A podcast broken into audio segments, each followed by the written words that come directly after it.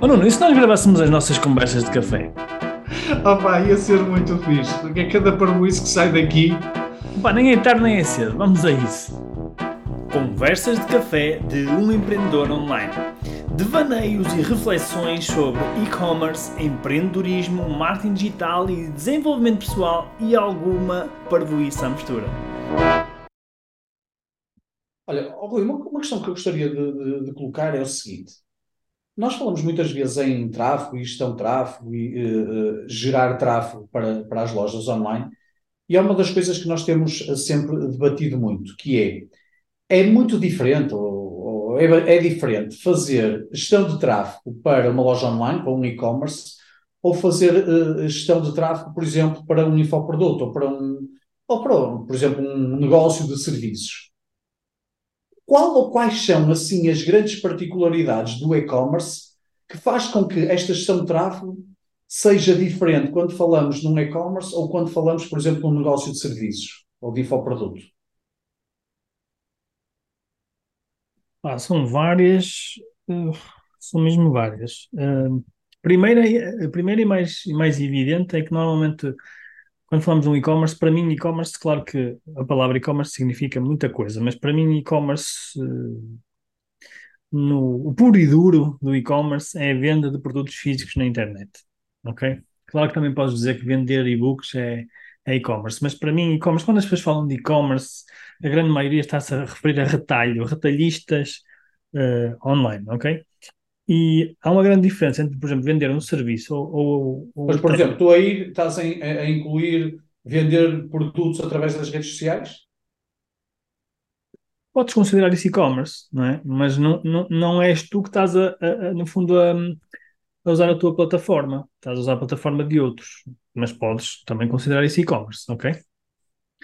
Agora, quando para mim, o, o e-commerce raiz, vamos chamar assim, como dizem os brasileiros, o e-commerce raiz é, tu tens uma loja online, um site teu, com os teus produtos. Isso é o e-commerce raiz, é teu, não é? Porque quando eu comecei era assim, não existia outra, não existia outra forma.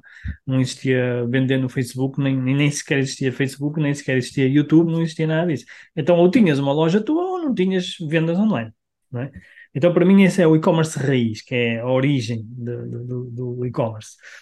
Ah, e para mim a grande diferença é, não é grande, há vários, mas esta é uma grande diferença, que normalmente quando tens uma loja online, tu tens múltiplos produtos, não é? Tens dezenas, centenas, milhares de produtos, dezenas, às vezes dezenas de categorias, não é? Também existe, claro, lojas online que têm poucos produtos, mas a grande maioria tem uma grande variedade de produtos, não é? Essa é logo aí, esse é logo aí um desafio muito grande. Porquê? Porque, por exemplo, vais fazer publicidade, vais fazer tráfego para serviços. Em princípio, a tua empresa há de vender um serviço, ou dois ou três, é? Mas deve estar focada num serviço só.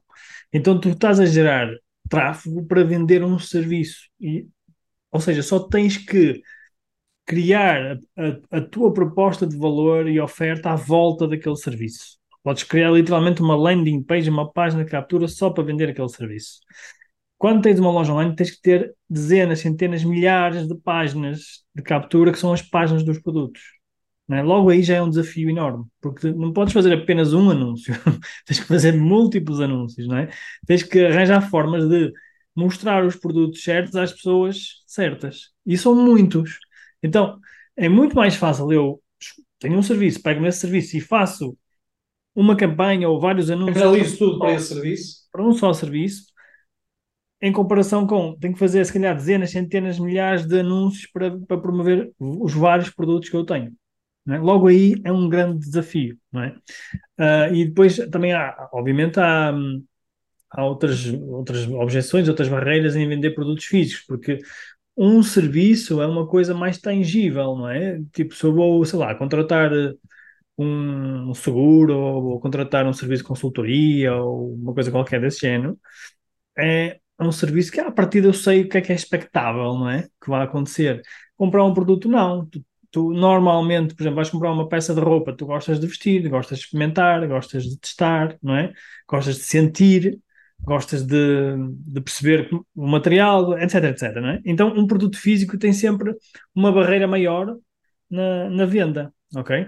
Enquanto que um serviço, se for uma coisa que tu conheces, em princípio, pronto, podes ter alguma objeção, mas não, é, não tens essa objeção de uh, do material, se vai ficar bem, se não vai ficar bem, etc. Ou seja, tens essa, tem essa grande, essa grande condicionante. Principalmente nos, nos produtos que carecem de experimentação, não é?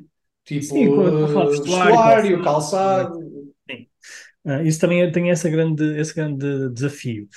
Uh, e, e depois tem a ver também com os funis de venda, ou seja, enquanto que tu num serviço, ou por exemplo, vendermos um curso ou, ou uma mentoria, em princípio tens um funil de venda, pode ter dois, mas em princípio um funil de vendas para vender aquele produto, aquele, aquele infoproduto, aquele serviço, nos produtos tens, tens que ter vários funis para cada produto, não é? Podes, podes ter que desenhar, não és obrigado a isso, mas podes ter que desenhar vários funis para vender produtos que são diferentes uh, entre eles, não é? Então tens que usar diferentes estratégias para, para vender produtos que entre eles já são diferentes.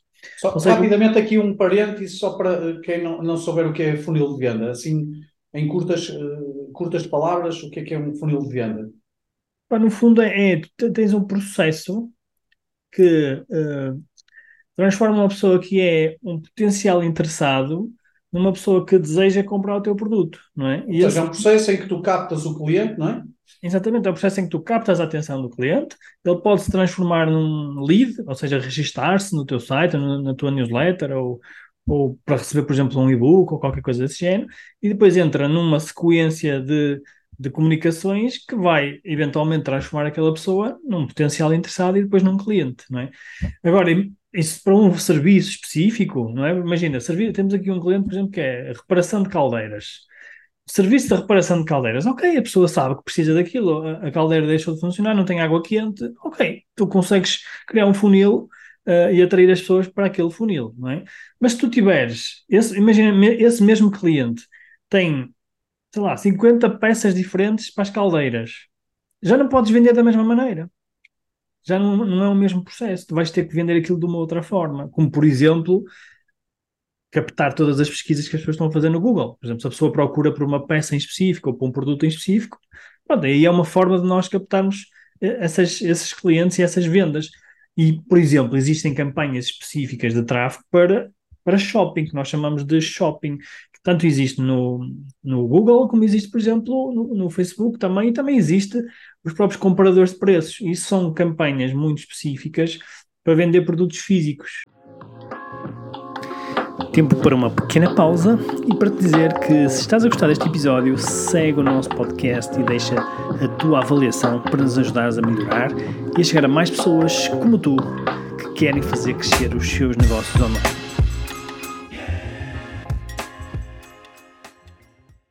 Ou seja, nós já estamos aqui a ver que, enquanto por exemplo, vender serviços ou infoprodutos ou algo desse género, nós podemos usar uma ou duas estratégias uh, e, em princípio, aquilo há de ser escalável. Quando temos produtos físicos, ou seja, produtos de, que são enviados uh, através dos correios ou transportadora, aí já temos produtos muito diferentes que não é tão fácil de criar um funil de vendas para cada um deles. É preciso usar outras estratégias para captar o interesse das pessoas, ok? E é preciso saber também guiar as pessoas para os produtos que são os mais indicados para elas.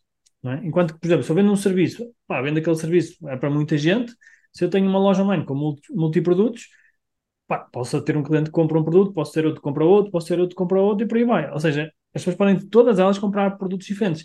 Exige maior segmentação, exige muito mais uh, inteligência para nós uh, mostrarmos às pessoas os produtos certos, ok? Uhum. Não sei se foi é, claro. Acho que sim, acho que sim, até porque eh, isso suscita-me uma coisa que é, essa é uma das uh, principais razões pelas quais quando nós vemos uma loja online com muitas referências, é, com muitos SKUs, aquilo que nós uh, pedimos sempre são os, os, os, top, os top produtos mais vendidos, é? ou quais são os, os 20% que gerem 80% do resultado, que é para ter uma estratégia muito mais afunilada do que estar a dispersar uh, tempo, energia e dinheiro por, por tudo aquilo que temos na, na loja. E basta pegar um exemplo, do, do, por exemplo, de uma jornada de um cliente, se, se pegares numa jornada de um cliente que está à procura de um serviço, não é? Ou de uma jornada de um cliente que está à procura de um produto, elas são diferentes, não é? Se a pessoa está, por exemplo, imagina, se estou à procura de um serviço, vamos imaginar que eu tenho uma avaria na minha caldeira, eu vou ao Google e procuro uh, reparação de caldeira ou qualquer coisa desse género, não é? Se eu estiver à procura de uns sapatos, eu posso ir ao Google encontrar N de lojas e dentro da loja tem N de sapatos. Os sapatos de inverno, sapatos de verão, sapatos de ténis, enfim. Ou seja, há, um, há uma muito maior profundidade de, de, escolha do produto. Não é, tão, não é tão simples como dizer eu quero um serviço para me resolver este problema. Não, tem que haver aqui mais, mais um trabalho mais um, profundo para nós conseguirmos que a pessoa compre efetivamente um produto certo para ela e nós, enquanto vendedores, conseguimos ganhar também esse, essa vantagem, não é? Em relação à, à, nossa concorrência, conseguimos ganhar o cliente, não é? Uh, então é um pouco mais complexo por causa disso. Ou seja, eh, fazer gestão para um e-commerce é bem mais exigente, diria eu, que fazer uma gestão de tráfego, para serviço ou para infoprodutos, em Sim, princípio. Que é, que é, eu acho que é um pouco mais exigente, e, mas nem, nem tem tanto a ver com a dificuldade tem mais a ver com a estratégia. São estratégias diferentes que nós temos que usar. Um, por exemplo, um gestor de tráfego, se tu contratares um gestor de tráfego que é especialista a vender, por exemplo, cursos ou, ou serviços, ele não vai saber tão bem fazer a gestão de um e-commerce ou a gestão de tráfego do e-commerce, porque são, entre aspas, animais diferentes, são, são coisas completamente diferentes. Então ele tem que aprender uh, outras ferramentas e outras, uh, outras táticas para conseguir vender uh, efetivamente os produtos no e-commerce.